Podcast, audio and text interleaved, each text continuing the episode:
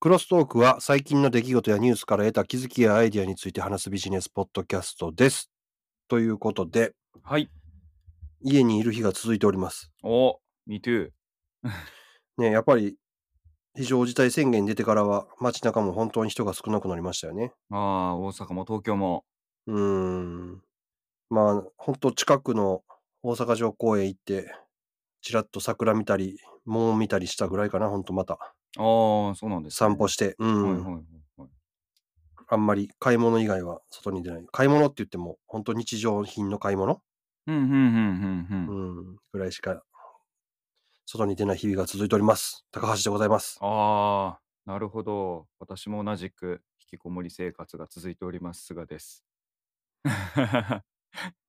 これね、なんやろ、ニュース。あ、ファイナルファンタジー7リメイクがめっちゃ面白いです。はい。はいあれってもともとプレイステーション、いわゆる1で出たやつですよね。ワンです、ワンです。97年かな ?9 年かな ?7 年か、そのぐらいだったんですね。うん、あれでもいっぱいナンバリングタイトルあるのに、なんでセブンがそんな人気あるんですかあれ、リメイクするぐらい。いやー、やっぱりストーリーとかゲームシステムとか、やり込み要素とかじゃないですか。であと、うーんキャラクターが多いんですけど、うん。全員がね、キャラが立ってて、活躍してって感じじゃないですか。その他のゲームとかスピンオフとかも含めて、うん。なんかいろんなところで起用されてますねへ。うえ。ん俺も多分やったと思うんやけど、うんうん。そこまで覚えてないんですよね。あー話はね、複雑やし、長いといえば長いですね。ディスク3枚組でしたからね、当時。はでも、なんですかね、その当時のこのキャラクターデザインとかが、今のゲームとか、いろいろ影響を与えてるというか、基本、同じような髪型みたいな。まあその当時の、なんやろな、流行りの髪型やったのかな。あー。でもあの、でっかい刀はよく覚えてるわ。あー、セフィロスですね。はいはいはい。うん。象徴的ですよね、みんながつけてるキャラクターデザインの持ってるものとか、うん。姿格好とかが、うんそんなアイコン的なものが多いからじゃないでしょうかね。ううんーん。なるほど。なんか俺、あれより、うん何やったかな、ユーナっていう女の人が出てくるシリーズなかったっけそれ10ですね。プレステ2じゃ10ないですか。はい。あのー、ティーダか、主人公が、確か。ああ、僕10はやってないですよ。プレステ2持ってなかったんで。はいはいはい。あれがね、結構、覚えてるな。面白かったな、すごい。あー7終わって以降からなんかすごいなんかこう男女ドラマ路線が強かったのが8910あ9は強くねえな80強かったあなってー感じじゃなあんですかね、偶数タイトルは、あれやね。うんうんうんうん男女、あれで。あれで、偶数タイトルと奇数タイトルと違うチームが違作ってるんですよね。違ってう言いまん。すうんはあそうだと思うんですよ路線が、うん、やっぱ7人気ですね、うん、セフィロスって、なんか後のシリーズで悪者で名前出てこへんかったかな。ああ他のスピンオフでいっぱい出てますけどねうー うんん。なんかな、懐かしいというか、でも、その、発表これがリメイはクいされますっていう発表で外人がめちゃくちゃ喜んでる動画のやつ見たけどさ、 はいはいはいはいお母ちゃん電話してるやつとかあってんか。そうそう。あいつらついにやったよってお母ちゃん意味わからへんよな。まあまあ、まあまあとかって泣きながら電話してる やつでしょ。あなたどうしたのみたいな。うんあれ、そこまでやっぱすすごい人気、海外でもあるんやね、あれだから。ね、すごい人気なんですよね、うん多分。うんそれを逆に見て驚いて、あ、どんなやったっけって興味を持つという、なんていうの、逆輸入パターンというか。はいはいはい。そう、あんな、ね、もうすごいリアクションでしたね、うん皆さん。あれだから、なんていうの、本当の反応やから、やっぱりどうしても気になるね、ああいう人があんなに反応するっていうことになってくると。そう、あれテレビ CM で流せばね、 うん。みんな買いま すよね。とりあえず検索をするよね、多分。しますね。ううんん。いや、どんなんやろうってゲームやってる人とかはね、気にはなると思いますよ。うん。うん、それに逆に驚いた。あーそう、あまりね、知られてないですよね。あんなにあのリアクションのあるものが日本から出てるなんてうんね。うんうんうん。知らん人多いでしょうね。みんな涙流して喜んでましたもん。なななほんまに泣いてたもんな。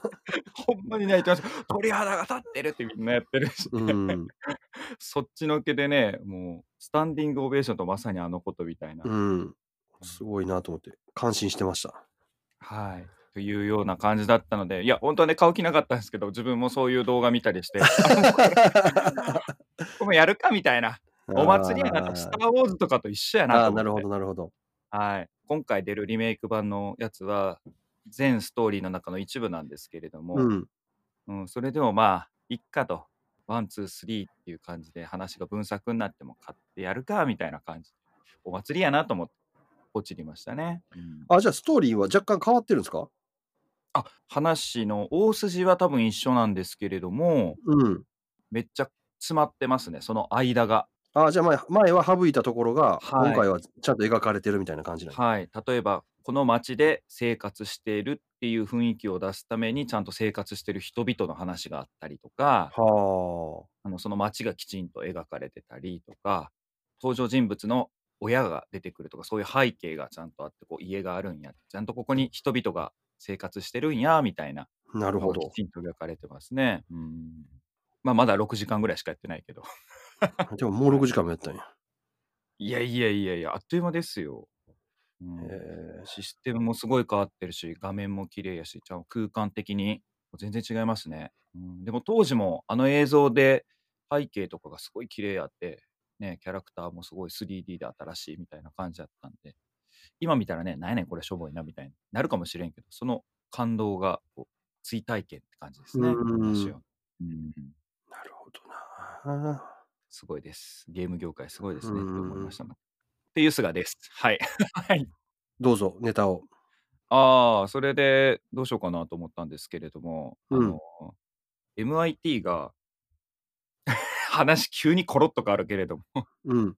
新しい追跡方法を発見して、これがあのコロナのね、接触トレースに使えるんじゃねえのっていうのを提唱してるやつがニュースリリースで来て、4月8日なんですけれども、うん。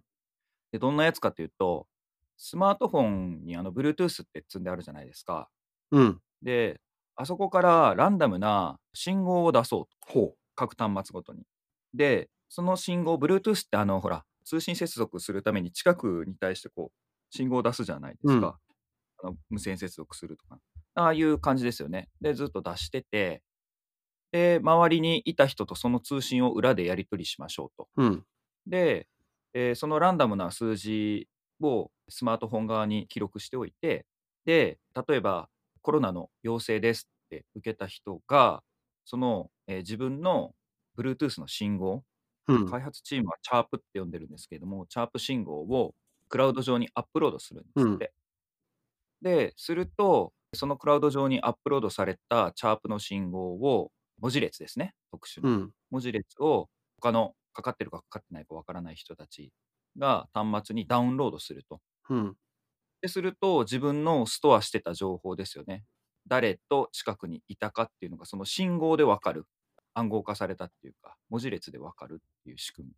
ああ、誰かわからんけど、近くにおったでってのはわかるってことか。そうです。この陽性だった人っていうのが、自分は近く Bluetooth で通信できるほどの距離にいました。何分間いましたっていうのがわかるよね。どの場所でおったみたいなのわかんのはい。どの場あ、所で。で、どの場所までは記録しないことにしてるんです。ああ、なるほど、なるほど。要はプライバシーの配慮で GPS とかなんとかでこの人がどこにいましたっていう追跡をするんじゃなくって近くで通信したかどううかってやーつん。ですねすれ違ったかどうかでも、ついて、その仕組みからいくと、時間はわかりますよね。何時から何時までっていう。取ろうと思えば分かりますねうんうん。ってことは、自分はどこにおったなっていうのはわかるってことか。分かるってことですねであのあた覚えりてたら。うん多分分かると思ううだからん。それを表に出すかどうかは別としてそういう要はキーポイントとしてはその Bluetooth の通信を使って近くにいたかどうかっていうのを、まあ、ランダムな文字数で記録しておいてアップロードしてっていうような個人がわからない近くにいましたいませんみたいなマッチングじゃないけどすれ違いの追跡を行うっていう仕組みどないやねんっていうのを MIT が発表したと。なるほど。はい、でただしこれには次の段階へ進めるにはこれの実装機能としてやっぱり通信を行ったりとかがいるので開発がいるので各 Google と Apple と Microsoft、ああいう端末を出しているところうん。の協力を、えー要請したいみたいなところで終わってたんですが、うん。それが、えっと、多分最近、日本にもニュースで出てきてる Apple と Google がコロナの対策、アプリを共同で開発するっていう発表として出てきてるはずですね。う出てきてるーみん。たいですね。うん。それアプリ入れて、あれやな、会社におる時間とかに ずっと接触しましたって言われたら、社内におるなってことやな。そこら辺の実際具体的な実装がすごいデリケートな問題だと思うんですようね。セん。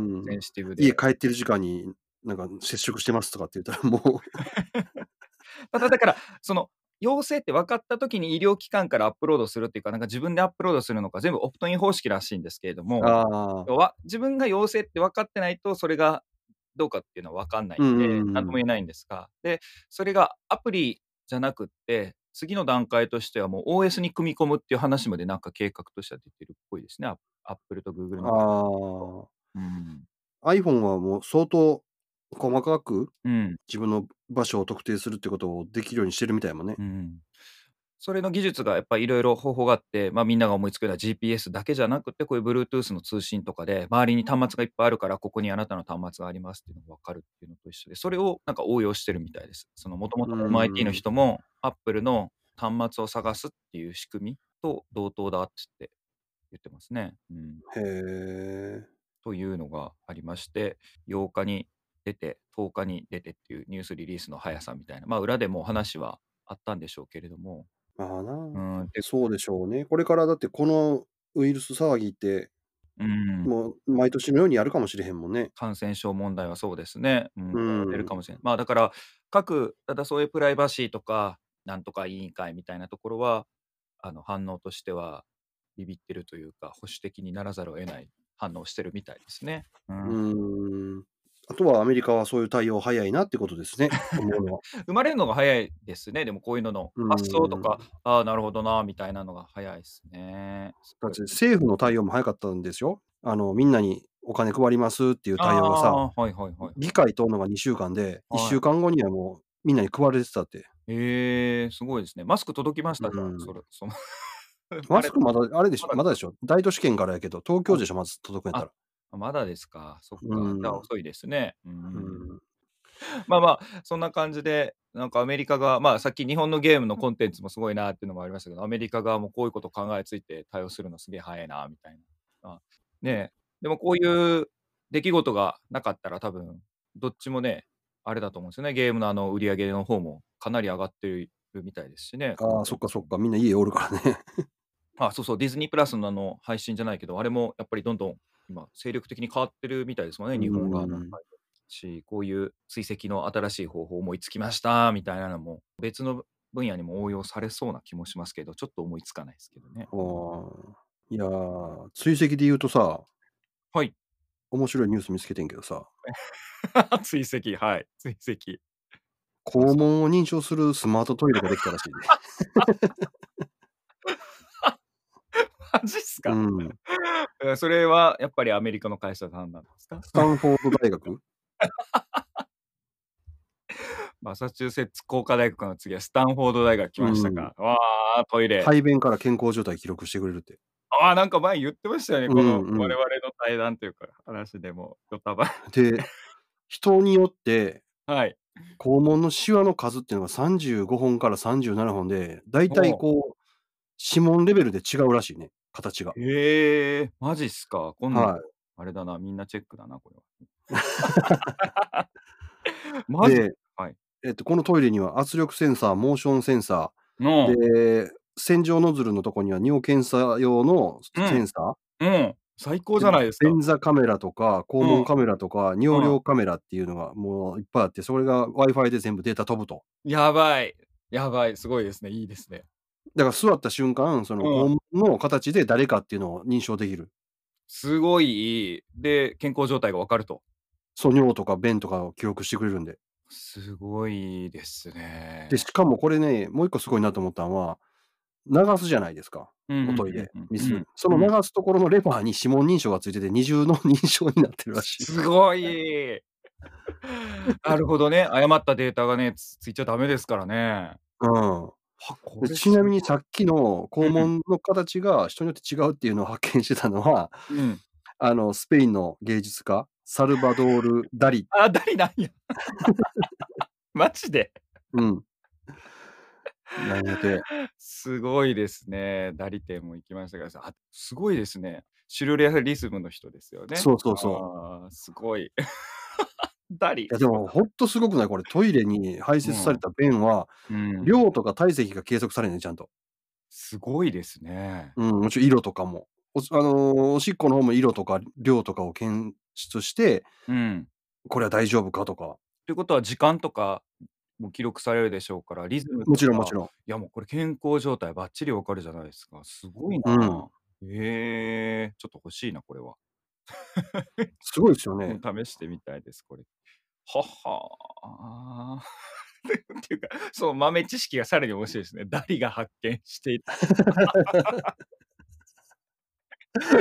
あ、 マジっすか。もうこう、ね、な そのその話その話をちょっと深掘りしたいですね、今度け調べてみよう。ええ。うーん、でもこれは絶対いいよね、トイレとして。製品化のめどはあるんですかね？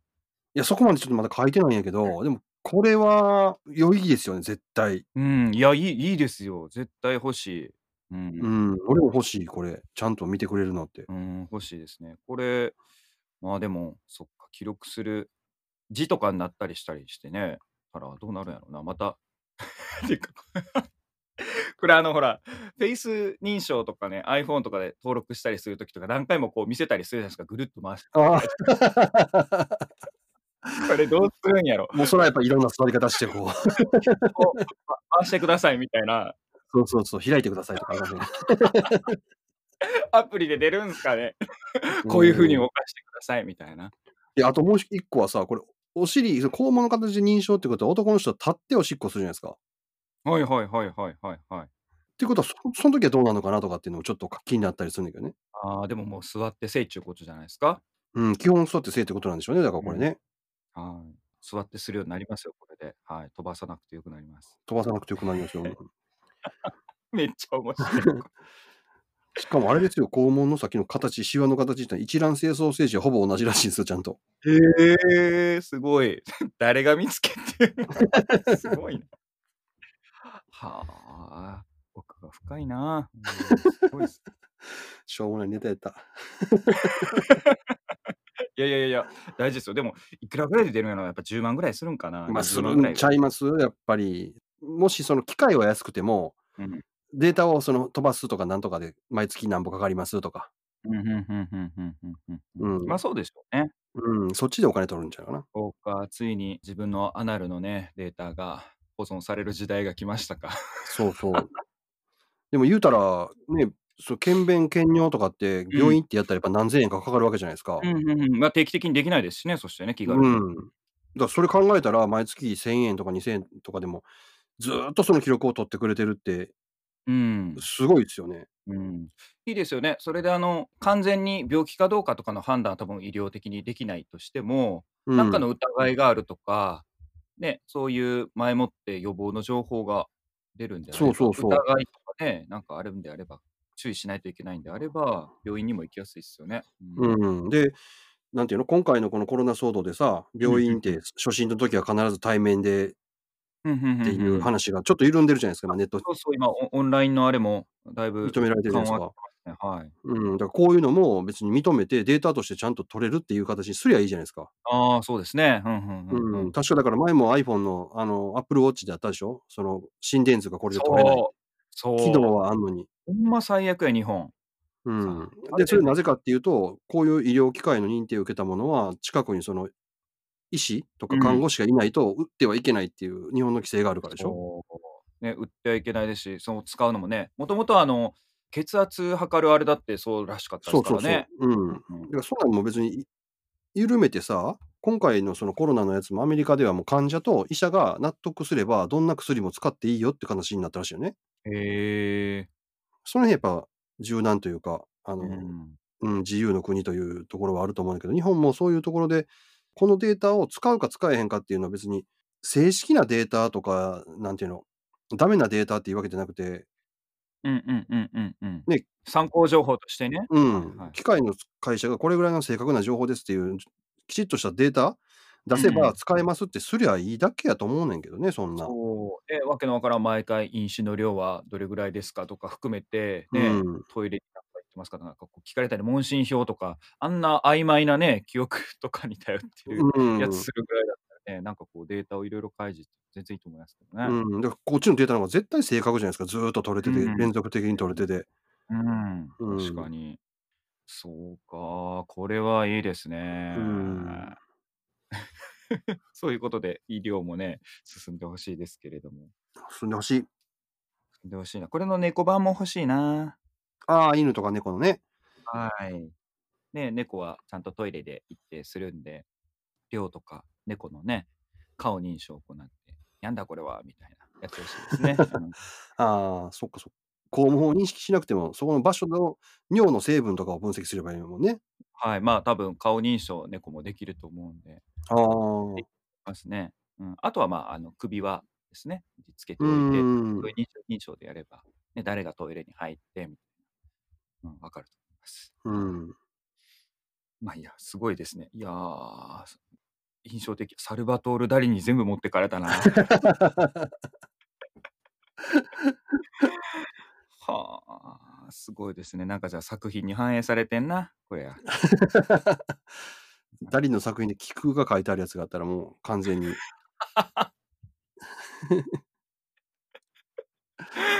っちゃ面白い。なるほどね。という感じですね。 他なんかネタありますか？あとはね、感心したというか、あ、はい。そういうことやってんだと思ったのが F1 なんですよ。はいはいはいはい。く車のレースのはい F1 はあいるではい。しょ。はい。あれ、今、コロナの影響で開催が延期されてるんですよね。ええ。で、その F1 のうん。ほんまのレーサーがうん。ゲームの F1 でレースをしてる。それが実況中継されてる。ええ、マジっすか？うん。お、e スポーツ的な感じで。うん、そうそうそう。ええ、すごい。ほうで、ほうそほう。の、まあ、レースで、えー、そのシャルル・ルクレールさんという人がゆ優勝しましたと。ベトナム GP っていうのを。ええ、見たいそれ。YouTube かなんか上がってんのかな？ええ。多分上がってんじゃないですか。で、F12019 というゲームがあって、はい。それのゲームをみんなでやると。へえ、それはじゃあ、F1 の公式じゃなくて F12019 ってゲームの公式なんすかね？なんかでやってんですかえね？ー、201、えっとね、F1 のと、その、まあ、あ、ゲーえムー、会社と。 FIA か。はい。そうそうが、あの、コラボみたいな形でちゃんとしたイベントとして、全員 F1 レーサー。ええ、あ、見よう。面白そう。ええ。うん。ちゃんと予選やって、うん。そのポジション決めて、うん。で、ほ本ちゃんも29周やって、はい。誰が1位になったかっていう。へえ。いや、すごいっすね。レースゲームもあの、ほんとの車のシミュレーターに近い系となんかゲームに特化してる系があるんですけども、シミュレーター系の方なんでしょうね。うん。ああ。で、このニュースがあったのが、4月6日で、うん。えっと、来週また次の e スポーツでのバーチャルグランプリがあると。上海国際サーキットっていうのでやると。へえ、すで、ごい。ダゾーンが配信してるみたいですね、こあ、れ。そうなんですね。はうあはん。あはあはあはあ。なるほど。こういう形で、うん。なんやろ、F1 っていうのが別のエンターテインメントになってこうやって配信されてると、もしこれも面白いなと思って。うん、面白いですね。うこれん。も。ええ。 これちょっと見てみよう。どんなレースになってるんやろ。今、ダゾーンちょっとね、入ってないから。ああ、もうやめたんでしたっけ？うひろん。広島戦広島戦のあれですも んね。そう。配信しなくなっちゃったんで。ああ。今野球もまだ止まってるんですか？止まってます。J リーグも止まってるでしょそうなんや。ラグビーもやってないでしょうーん。うん。困ったもんやな。そういうう楽しみん。ものは。昔ね、F1、セナとかおった時よく見てたんですけどね。ああ、アイルトン・セナね。はいはいはい。うん。古舘さんが。はい、やってました。い深夜うとかん。放送でやってましたね。うん。で、そっからなんかいろんなルール改正、ルール改正で面白くなくなっちゃって。そう、事故の後になるんですよね、確かうね。はい。ん。抜きつ抜かれつが全くなくなったんですよね、見てて。あ、そうなんですか。うん。なんかピットの争いとか、そのいつピットに入るかみたいなんで、ああ、そこの駆け引きだけってことですか。消そう、耗コーと。ス上でなんか抜きつ抜かれつっていうのがもうほとんど見れなくなって、うーん。なんじゃこれっていう感じで。あ、そうなんですね。やっぱレースの醍醐味ってそこじゃないかなって俺は思うんですけどね、抜きつ抜かれつ。確かにそうですね。う。うんん。はい。そらでも見てみたいですね。このゲームのどういうあれでやり取りしたのか。うん、ちゃんとそなるほの、どあれですね。よ、F1 レーサーたちは、そのゲームを何時間もプレイして練習したって、そのルクレールっていう優勝した人も、毎日8時間はやったよって言ってたよ。えーコントローラーでやったんですかねそれとももうみみんななんかこう、なんでしたっけ、ペダルとかハンドルとかの機材一式渡されて、同じ環境でやるんでそすっかちねじゃ多ないんじゃない分。かな。環境とか多分整ってると思あやっぱそうう。でうすん、ようね。ん、うん。その入力の機材は一緒のが渡されてって感じでしょうね。う。うんん。あ、間違えた。8時間じゃなかった。8日前にゲーム買って5時間毎日やってたよって言ってた。 8日前って。でも、こう F1 レーサーってかなり筋トレとかさ、そういうのやるから、うんうんうん。でまあ今よっぽど時間あるんでしょうね。1日5時間もできるってことは。すうね。ん。うん。ブレーキもね、普通の車の我々が考えてるようなブレーキのやり方じゃなくて、蹴ってるって言ってましたね、思いっきり。ああ。なんかのガンって。すごいらしいですやよし、ね。うん。結構、なんていうの機械というか仕掛けがいっぱいついてるから、あちゃこちゃにボタンついてたりするもんね、見たら。そうですね。う ハンん。ドル外して乗り降りしまうす。んうんうん。そうか。それはちょっとぜひチェックしてみたいですけれども、もうね、引きこもりもね、もうプロのいこう領域に見えてくるような感じでね、いろいろ楽しみが増えてきました。 はい。 最近、ファイナルファンあタジー以外に何か家によって、あれ見てる、これ見てるってありますかあれ見てる、これ見てる。ああ。あ、えっとね、最近見てる、まあアニメだったんですけど、面白かったなっていうのは、2020年冬アニメで、井戸、インベイデッドっていう、ほう。英語のスペルで ID、インベイデッドは INVADED ですね。ほうほうっほてう。いう、なんかオリジナルものの SF ミステリーで、もうなんか1話目見たらもうちょっと始まりからして唐突すぎて意味わかんないんですけれども、 すごい面白かっへえ。た。どんどん引き込まれていって、なんか中身もヘビーなようなヘビーじゃないような、猟奇殺人みたいなようで全然違うくて、そんななんか残忍でもなんでもなくて、うん。すごい精神世界的な話も出たりして、面白かったですね。へうん、え。これは何が面白いかはちょっと伝えにくいですけども、多分この名前で検索していただいて評価とかレビュー見たらみんなすごいいい点数出してるんで、あ、やっぱ面白かったよな、みたいな。うん。はあ。検井索し戸てみインよベイデッド。はい。う。井あ、戸インベイデッド。これか。はい。ああ、なるほど。こんなタッチの絵なんですね。そうですね。はい。真相を意識に潜り込んでどうのこうのっていう話ですね。うん。うーん。ダークファンタジー。うん。サイコパスってはいうい。アニメあったじゃないですうか。ん。ああいうのに似てるけれども、なんかあんなに、なんて言うんだろう。えーっと、猟奇殺人みたいなのが出てくるわけでもなくて。うん。でもちょっと考えさせられる。まあ、違うな。サイコパスとも違ううな。 ーん。その井戸っていうのが、その、いわゆる水を汲むあの井戸と、その深層心理の深いところっていうのとか絡んだ名前なのかな、これじゃあ。とか、あ ID とか、なんかな何重かそういうのもかかっうーてますん。ね。うん。で、なんか現実のキャラクターとその精神世界というか意識に、ね、入った、まあ、犯罪者の意識の中に入るんですけれども、のああ。時のキャラクター設定とかもあって、決め台詞とかもね、いろいろあって、それがまた面白いんですよね。他人の意識の中で目ざ目が覚めたら記憶がないんですけど、うん。なんか目の前でカエルちゃんっていう子が死んでるのを見て、あ自分は坂戸名探偵だ、この子が死んだ謎を解くみたいな、なんかそういうテンプレみたいなのはあるんですけれどうも、ん、うん、全うん。く世界とか話とか内容は違う。そうなんや。面白いです。はい。ぜひぜひ見てみてください。時ア間マ潰ゾせると。ンプライド、あ、ププラライイムム、プライムやっあてりま、ますやすってます。あやってあ、ます、じやゃっあ、てます。見よそれぐらいかな、最近見たのって言ったう。ら。ああ。うん。俺、あの、あれ面白かったですわ。映像系には手を出すなっていう。NHK でやっああ、てるたえアー、ニメ面白かった。プライ漫ムでや画ってますか何冊か買ったんですけど、はい。あの、まあ、女子高生たちがアニメ作るっていう。あそういうやつなんですね。えーうこれん。だいぶ前のやつですよね。前からやってるやつじゃないでそすうそか。う、まあのー漫画はね、ずっと前から連載してて、もうものすごいオタクなアニメ好きな女の子と、うんうんうん。で、その友達のお金にものすごいシビアな女の子と、うん、ふんふんふん。で、そこに1人読者モデルやってて、お父さんとお母さんが女優と俳優さんでうん。でも女優なれ女優なれ、アニメは絶対あかんって反対されてる、うでん、ふんふもん。絵を描きたいっていう、ものすごい絵を描くのが大好きな女の子っていうのが3人が繰り広げる学園内のそのアニメを作るための話なんやけど、色々面白いんですよ、それが。へえ。うん、完全にその主人公の、おあの、女の子たちうん。は、全然萌え萌えしてないね。ええ、どっちから入った方が面白いんですか？アニメと漫画と。あ、アニメの方がいいと思う。ああ、分かりました。やっぱアニメの話やから、アニメで見た方がなるほど。ふんふんふん。動きがあって面白いんですよ。うん、プライムですか？あるんですか？プライムないんちゃうかな、あれ NHK やから。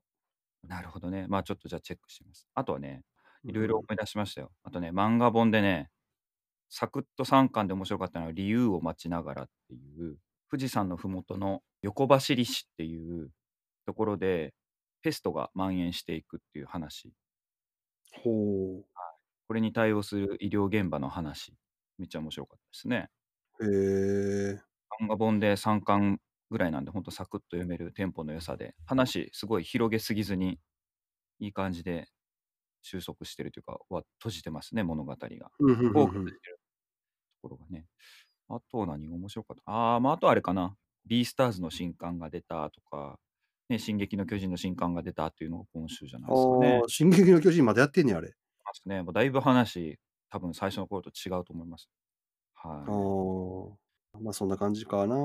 ま、はちょっい。とね、ちょ退屈色々するけども、うん、まうあ、ん。今月いっぱいぐらいはね、おとなしくしとけみたいな話やから、おとなしくしときましょうか。うーん、まあ、もう僕ずっとおとなしくしときますけどね、ほ んと。